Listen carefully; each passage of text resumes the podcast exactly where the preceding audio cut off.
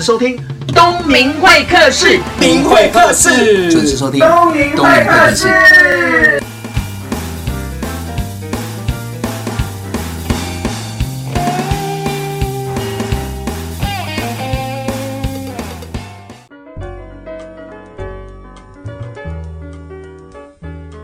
位听众朋友，大家好，我是王东明呢。不知道有没有曾经你跟爸爸的相处，不知道该怎么样的沟通？因为我觉得我传统的东方社会哦，孩子都很怕爸爸，不知道为什么，我也很怕我爸爸。虽然我在成长过程，爸爸常常不在我们的生活旁边，因为都在工作，然后赚钱养家里，但是我跟我爸爸之间都是会有一点距离。那这一次呢，特别邀请到的是二十岁小狼，五十岁大师的作者之一。那为什么是之一呢？因为这本书是我的前辈，我的好老师谢文宪跟他的儿子大公子谢逸霖共同写的。今天我们邀请到的是二十岁小狼谢逸霖来节目现场，我们来谈谈二十岁小狼跟五十岁的大师父子世代的 m a s t Talk。掌声欢迎二十岁小狼谢逸霖。大家好。我录制这次之前呢，我跟谢依霖已经有起码相处了五六个小时了。虽然是第一次见面，但是我就尽可能从我的亲和力来去了解这个年轻人到底在想什么。那几个小时之外，我发现他是非常早熟的人，是这样吗？对，那可能是外表啦，外表看起来比较早熟啦。嗯嗯。OK，好，来，我们今天讲一下小狼是你的。是我写 NBA 专栏的笔名。我是从去年五月开始写 NBA 专栏，然后去年十二月开始写这本书，然后八月的时候这本书正式出版。你写这本书是你爸爸邀请你的，还是你原本就有想法？原本是我在写专栏的时候，文章都会在我的粉丝团跟个人的脸书分享，然后那个时候是被出版社的编辑看到，然后他就邀请我了，爸爸。问他说：“要不要跟你儿子一起写一本书？”那时候我就答应了。你马上就答应？马上就答应。你都没有考虑？那时候是爸爸在我上一堂课的下课打电话给我，然后我接起来，他第一句话就问说：“哎、欸，谢逸霖，我们要不要一起写一本书？”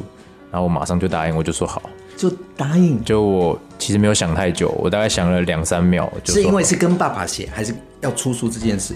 我觉得能够得到可以写自己作品这件事，我一听到。我就觉得机会来了，我应该要把握，我马上就答应。哎、欸，这跟你爸的个性很像，就是没有想太多，有四十趴就可以赶快去冲了。可是比较特别的地方是，跟爸爸写书也是一种压力。那时候我没有想到压力这件事，因为我觉得机会来了。我写专栏这件事情，就是为了其实要让更多人知道我写东西的观点跟看法。嗯，所以能够写书的话，代表说我自己能够写更多我的想法跟生活上的一些东西。嗯，所以。压力我其实没想太多，那时候有这个机会，我马上就答应，然后开始着手跟出版社编辑认识，还有安排一些写书的事情，这样。嗯，那我们先讲一下，我刚刚一开头就讲说，其实我们东方人的小孩都很怕爸爸，嗯，呃，爸爸的存在总是有一种压力，算是一种压力。但是其实我对爸爸一直以来，可能从有记忆，从国中、高中开始，比较长大之后，就是对他有一种。算是尊敬，但是其实也有点敬畏吧，因为有去听过他的演讲，有看过他在舞台上那种带给人热情跟震撼的感觉。但是你几岁？大概十三十四吧。嗯，但是其实他在家里又是另外一个样子。什么样子？就比较安静，因为他其实讲完一堂可能七八个小时的课，嗓子都哑了，然后身体也累了，所以他回家通常是比较安静的去处理公事。嗯哼，然后偶尔关心一下我跟弟弟这样子。嗯，然后吃饭。其实我们也很少一起吃，因为我那时候求学时间其实都是早出晚归，然后他也是早出晚归，所以吃饭的时间通常很少，可能偶尔一起吃个宵夜，买个甜品，一起坐在沙发上吃，可能偶尔一起看个棒球，但是可能越长大之后就越来越少了。嗯，因为比如说像上大学之后，我就比较长时间在外地，就比较少回家。而且我现在知道你在外面住宿嘛？对，我觉得你要在外面住宿应该是比较不容易的事情，你怎么样去？说服你爸妈让你在外面租房子。一开始因为是同学找我一起住，然后那时候价格其实还算蛮合理的，而且我觉得那地点很不错。然后我那时候就马上上学方便嘛？上学方便，就搭捷运。然后我那时候就马上问爸妈说，能不能让我去外面住？我不想住宿舍了，我想跟朋友一起合租一间房子。那时候。爸爸妈妈也没有太阻拦我，马上就说好啊，那带我们去看一下，看一下地点跟房间怎么样。嗯，然后我马上就带去。但是后来是因为那个房子被收回去了，然后我又必须再去找另一间房子。嗯，那时候找到的房子可能就没有那么好。那时候爸爸妈妈就已经看过那间房子，就觉得可能不太合适。嗯，但是那个时候其实我已经抽不回宿舍，而且也快开学了，所以也就只好租了，然后就住在那边。嗯、现在也住了大概半年了，其实感觉还是可以的，只是现在变一个人住就有点，有时候会小孤单这样子。哎、欸，我个人是看你觉得你这个人是很独立的，因为我看一个人的行为举止啊，就跟他共处的过程当中，我就会去好奇他为什么这么独立。你有没有想过，你为什么这么独立？是因为爸爸的要求，还是环境，还是独立的话？可能是因为可能爸爸在我小时候就忙于工作，然后那个时候我在求学阶段嘛，国高中的时候，大部分时间也都在念书，回家也都是自己在看书或者写作业，然后或者是跟朋友聊天、嗯，传讯息这样子。可是那个时候在上高中的时候，有参加学校的共青团体，就是纠察队，嗯、那个时候就有认识一群在纠察队蛮不错的好朋友，嗯、所以。在纠察队的时候，我们会需要去服务学校里的其他人，就比如说上学的时候，我们要站岗，然后帮忙一些学校的勤务，所以我们需要去为学校的事情负责任。然后学长学姐安排给我们的岗位，我们也都要就是负责去完成。所以这段时间带给我的，算是培养我的一种独立自主、独立自主、愿意付出。对，可是我觉得比较好奇的是，因为大部分当纠察队要特别早出门，特别早到学校，是，然后结束之后还要说又是最后一个离开学校的，对，那这样子持续了这两三年，你当时是为什么想要当纠察队？因为大部分是不太愿意的。哦，因为我们纠察队其实，在高二当干部的时候，会有一个蛮风光的时刻，就是我们会在校庆的时候。担任仪队就是会举旗、拿枪那种，在校庆的那个升旗典礼上面就是很威风。可能国中的时候还不能当纠察时，就看过高中的学长在那边站着很帅，所以就觉得那对想要这样，对我们来讲是一件很荣耀的事。所以刚上高中的时候，就可能同学一起纠团去参加纠察队，然后我本身就是一个不太服输的人，所以。在纠察队有很多很辛苦的训练啊，练体力什么的。嗯、很多同学就是等练了两三个礼拜，可能就决定就放弃了。但是我跟其他坚持下去的朋友，就是一起走到了当干部的时间。然后我也是当队长，有在对有当队长。然后在校庆的时候也是非常的风光，对，而且队长是站中间。我不是站中间，但是还是蛮风光的。我是拿枪的，我是标兵这样啊。听众朋友，你有没有发现一个人的个性跟他的成熟度跟环境有关？所以，如果说加入了一个纠察队的社团，可以让磨练自己的独立，跟其他人相处，而且不荒废学业，对吧？学业应该还可以过吧？对，所以我上台大。好，那我们休息一下，再回到东明会客室节目现场。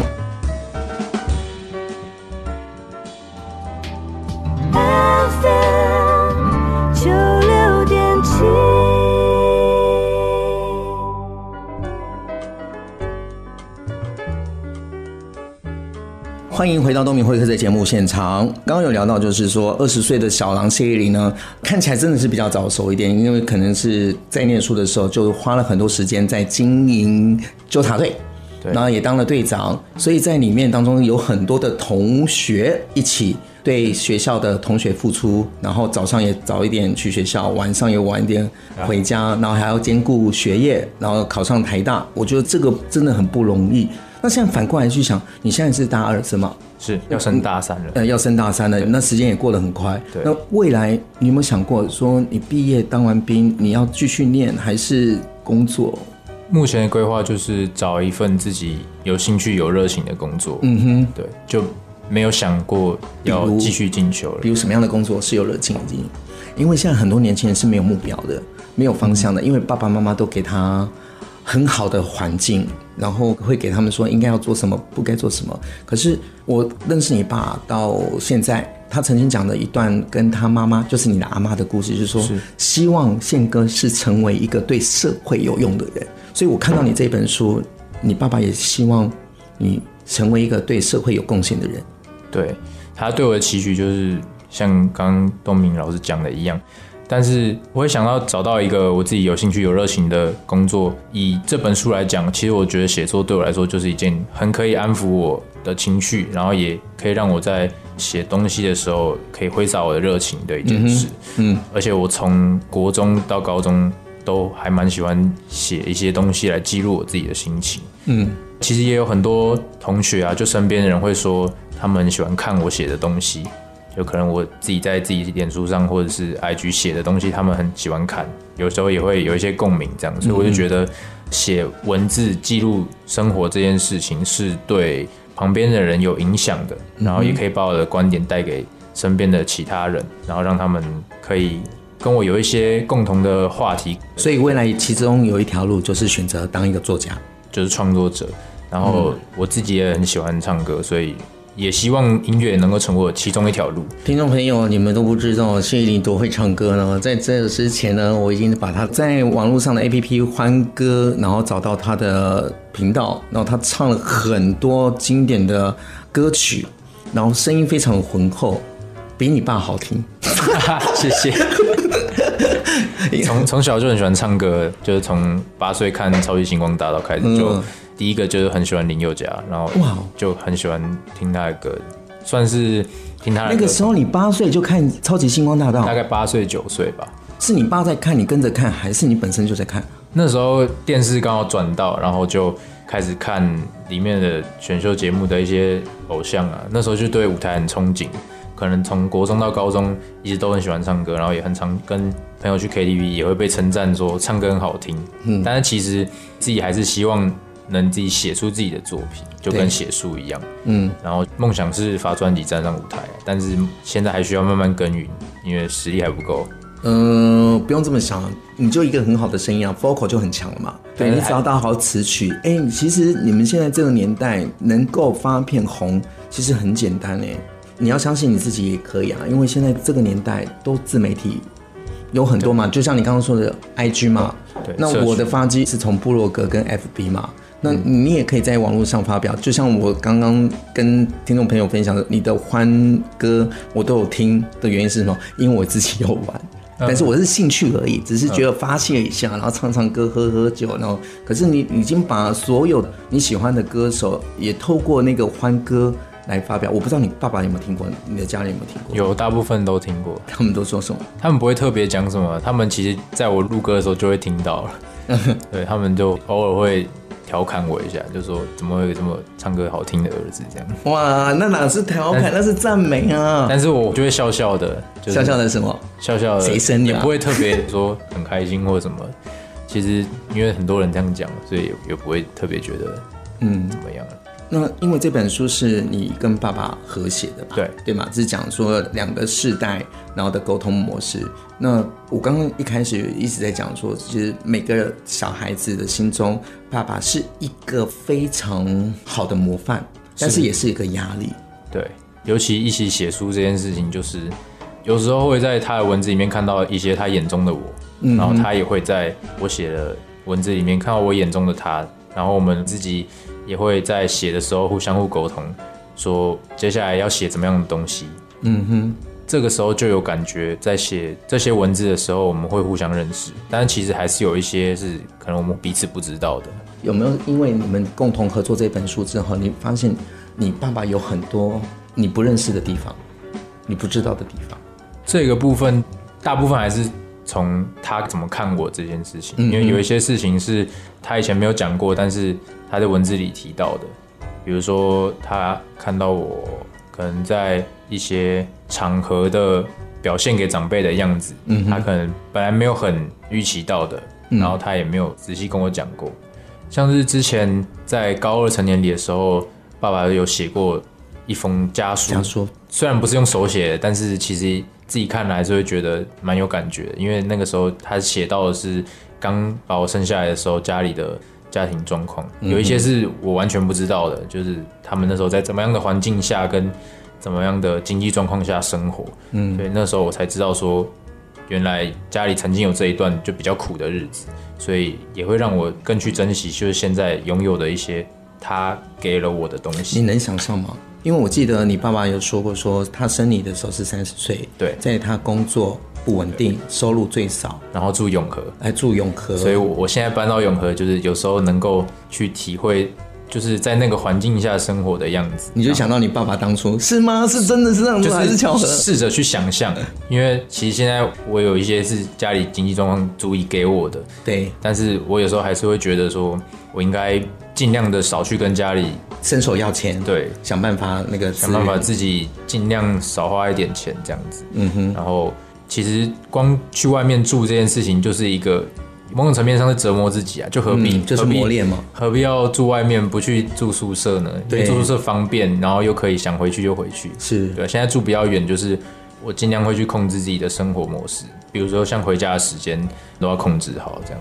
所以现在住的地方也可以让我比较去想象当初爸爸跟妈妈是怎么样，在我刚生出来可能十八十九年前那个样子生活。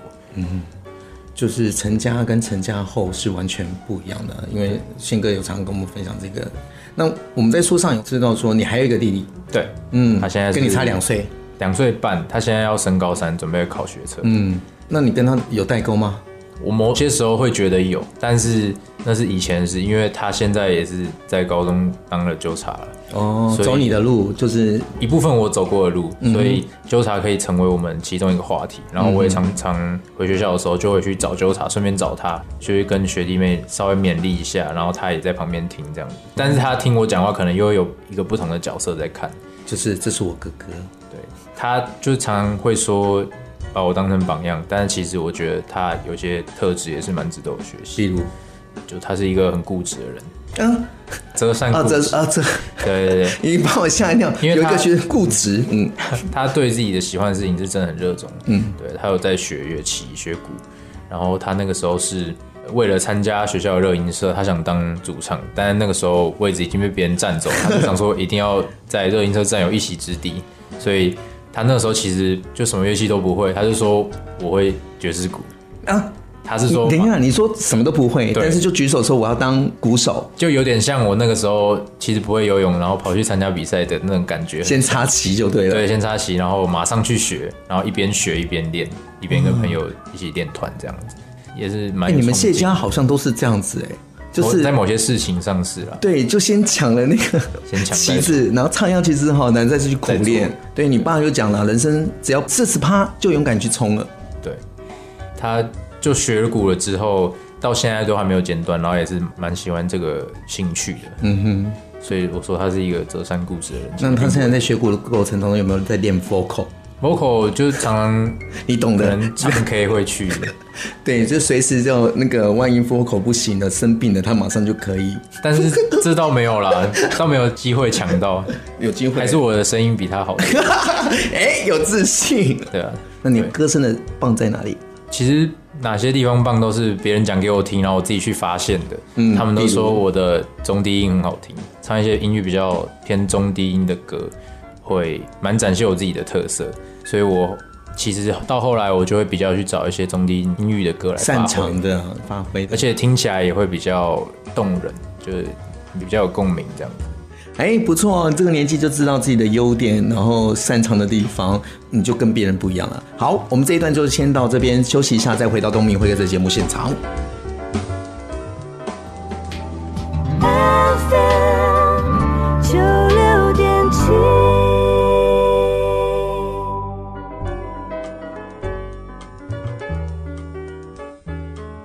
回到东明会客的节目现场，在我旁边的是小狼谢依霖。那因为每个人都有自己印象最深刻的事情，我觉得在这本书当中，我看到两个重点。第一个重点就是，我想好好聊聊你跟爸爸去美国半个月玩的这件事情。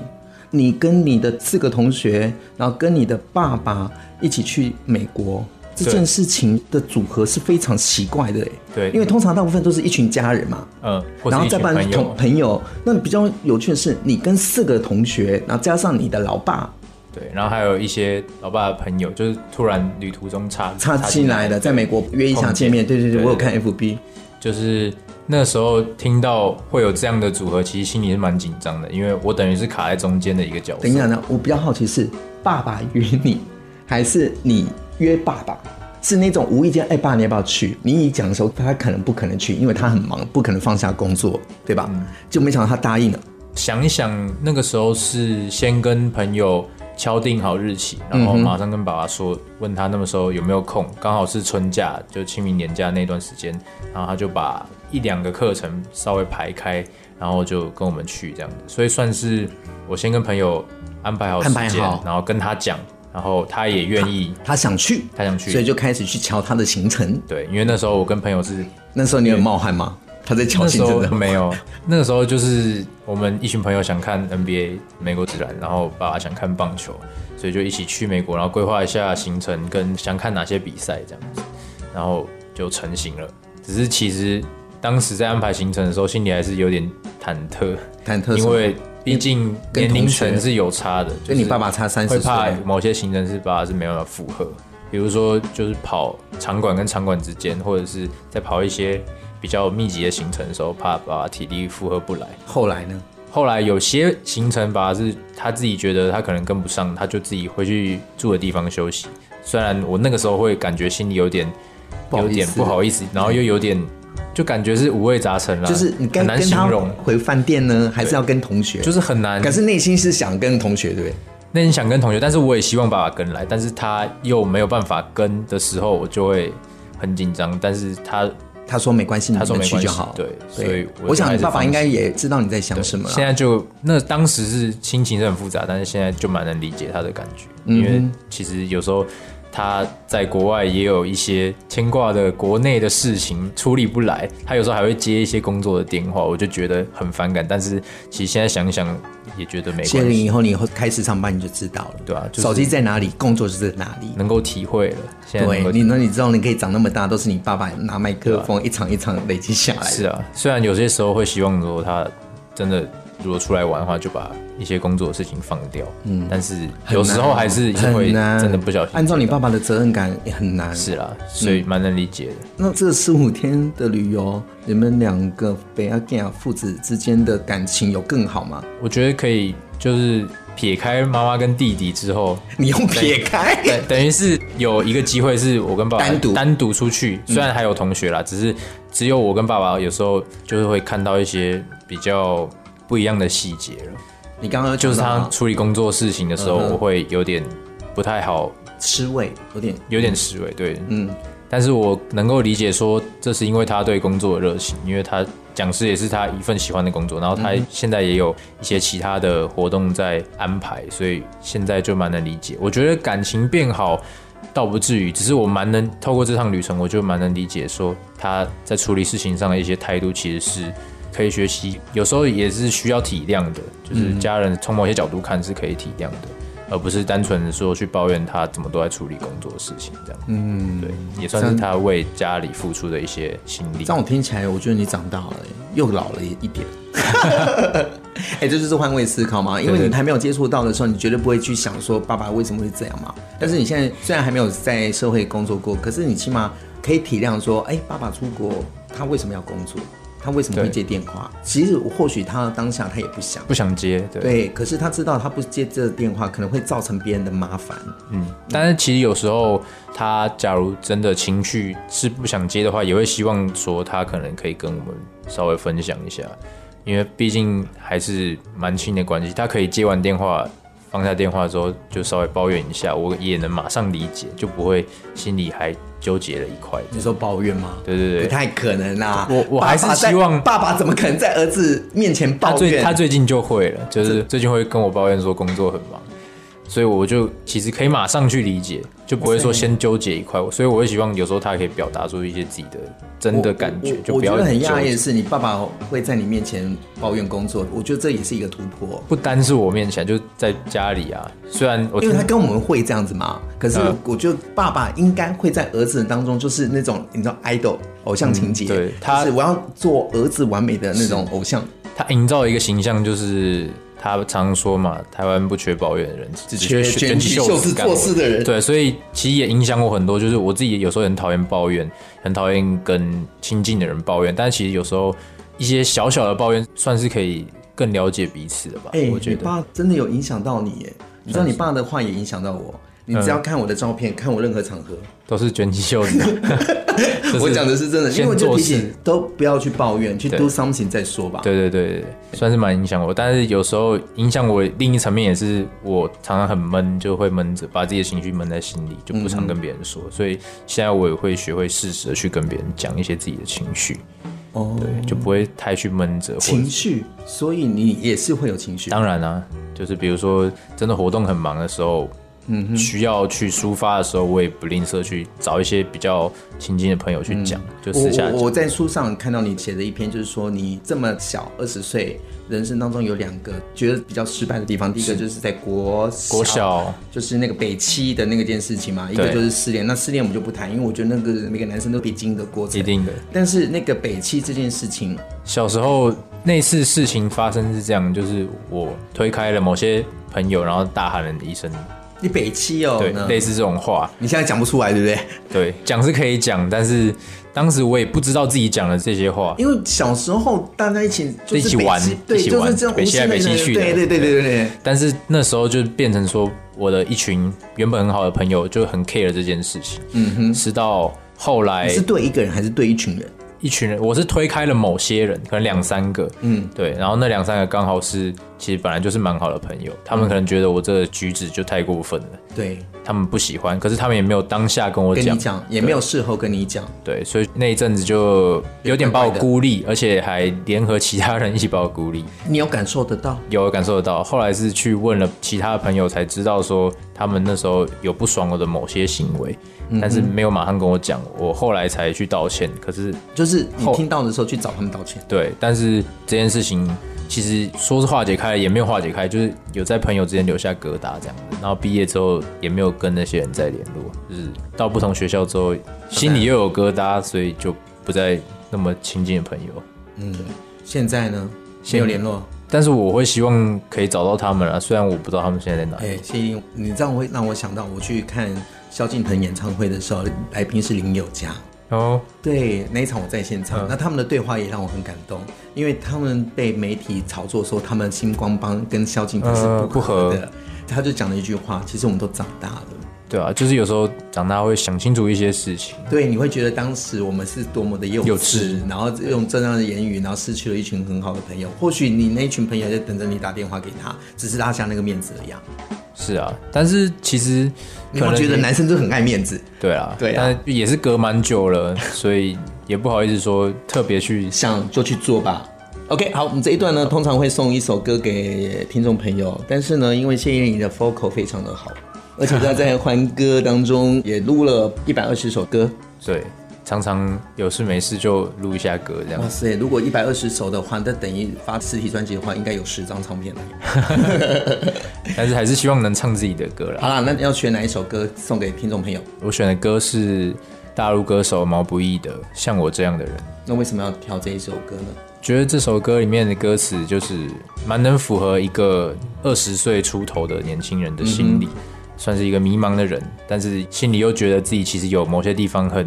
优秀，有一些才能，但是要施展的时候，还是会某些地方碰到不知道该怎么办的时候。嗯哼，对，它里面有一句歌词就是：“像我这样迷茫的人，像我这样优秀的人，像我这样莫名其妙的人，会不会有人心疼？”这样子，心疼。好，我们来听这一首毛不易的《像我这样的人》。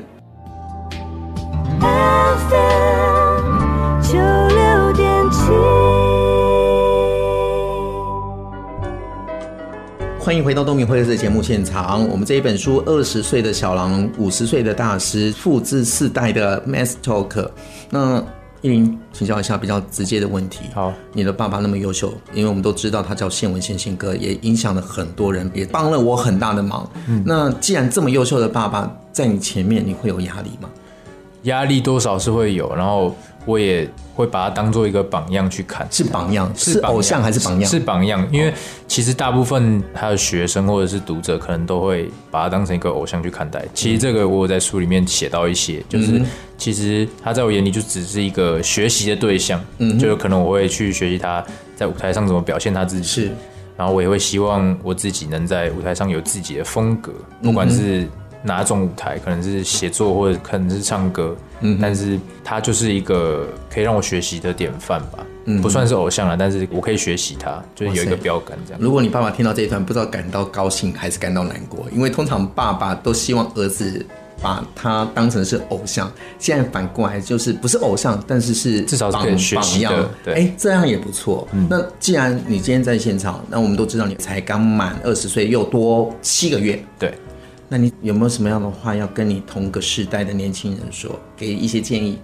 呃，其实我觉得在现在台湾这个升学主义挂帅的环境，都是看分数嘛。对，所以其实很多人是在求学的时候会。被一个框架封住，嗯哼，部分人会找不到自己除了读书以外喜欢做的事情，嗯哼，然后就真的认真去做。嗯，大部分人是不会认真去做自己喜欢做的事情。但是我会希望，可能跟我差不多年纪，二十岁或者是更小，或者跟我差不多年纪正要步入职场的人，就是我知道每个人都会有除了读书以外自己喜欢做的事情，就可能是唱歌，可能是打球，可能是拍影片，可能是写作。嗯啊，每一件事情一定都有它影响身边人的方式。嗯哼，对，不管你做的有没有获得很多很多人认可，其实这都不重要。重要的是你做这件事情的时候，当下自己是快乐的，情绪是可以很平淡去看待。嗯哼，生活，然后你也可以在做这件事情的时候，不用想那么多，就单纯的去做，做单纯去享受做这件事情的心情。嗯，对，其实这样就很重要，而且可以在。真的，生活上一定会很多自己不喜欢、看很不爽的事情，嗯、所以当你可以有一些自己喜欢的事情去做的时候，也可以调剂身心，就是会比较能够去把一些生活上不开心的事情忘掉。对，而且这些都是累积的，未来搞不好你这样子弄一弄，往你的兴趣，不管是写歌，不管是唱歌，或者是写作。不管是拍照或者是其他的，哎，你做了就有经验，就有累积了，未来也可能帮助到自己。对，而且现在网络很方便啊，就是也可以在社群上看一些有哪些是跟自己志同道合的同一群人，嗯、然后可以去向他们学习。嗯、这些人也可以是很好的学习对象。OK，好，那我刚刚是讲同年龄的嘛？对。那现在如果要你用二十岁的角度，跟你爸爸妈妈这个年纪的人。也就是你的同才的爸爸妈妈，这压力就大了。对对对，为什么大啊？就是如果要跟爸爸妈妈级的朋友讲的话，可能我就会希望说，爸爸妈妈们都可以尊重，去观察一下自己的小孩子喜欢什么，不管他年纪多大，不要尝试去说哦，你这个不能做。嗯哼，不要用自己的观点去限制他，限制他，或者是用。单纯是你自己的想法，这没有对或错，可能只是时代不同，你需要去观察比自己小，可能十岁、二十岁的人，他们喜欢做什么，常做什么。然后，如果自己的小孩子真的喜欢做这件事情，那就可以放手让他做做看，大不了他做了觉得自己不喜欢，就换一种，或是他做到一个阶段，呃，碰壁了、失败了，他自己会站起来，就他自己会去学着怎么样去面对一些生活上的难题，而不是。爸爸妈妈叫他做什么，他就做什么，乖乖听话，然后没有去思考。对，其实这件事情对小孩子来说是蛮重要的，因为我自己其实爸爸小时候也是蛮放任我自己去做喜欢的事情，但是偶尔也会给我一些建议，建议或者是问我说，可能要不要去听他的演讲啊，听听看，然后放松一下。对啊，虽然我不是每次都会答应，但是 有时候去听的时候，还是会有一些不同的想法，对，而且会看到一些爸爸平常在生活上。没有展现出来的样子。你要谢谢你阿妈给你爸爸一个观念，就是做一个对社会上有用的人。所以不管用什么方式啊，真的就只要有好的影响，其实自己就会觉得很有成就感，然后也觉得很爽。那谢玲问一下哦，这本书《二十岁小狼跟五十岁的大师父子世代的 Mass Talk》，你觉得适合哪一个族群来看？我觉得适合每一个人，只要有当父母，有当子女，其实几乎是社会上每一个人嘛。嗯。虽然有些人可能现在是跟我们两个都是不同年纪，可能夹在我们中间三四十岁，可能也适合，因为你未来可能会当爸爸。妈妈，然后你也曾经当过二十岁很迷茫的人，你可以理解我这个年纪对未来有什么憧憬。但是你可能跟我一样有做到某些事情，但是也有可能是你没有做到，然后也有点后悔的。看完之后会更有功的去做。对，好，这一本二十岁小狼五十岁大师父子世代的 Mass Talk 适合每一个族群的人，不管你现在如何，你看了这本书之后，可以有一点醒思，为自己的未来，或者是对自己的小孩有点启发。希望有机会再访问到谢里。好，谢谢东明老师，谢谢大家。谢谢。今天访问到二十岁小狼五十岁大师父子世代 Mass Talk 这一本书的其中一个作者谢逸霖小狼哦，相差二十岁，他的爸爸是我的前辈，也是我的恩师谢文宪宪哥。我一直很好奇是他们两个是会怎么相处，所以特别在访问之前呢，我们抽空了六个小时，除了跟我的课程之外，我们同时有在吃饭时间做一些交流。我一直想好奇是从儿子的眼中怎么样看爸爸。那这一集非常有收获哦。二十岁的谢依霖小狼，除了很会念书之外，也不让父母担心。那培养了很多的才华与兴趣哦。他就讲到，趁年轻多尝试，这一点就跟他爸爸就是人生只有四十趴，就勇敢去做了，就不要让自己后悔。这一点非常的像。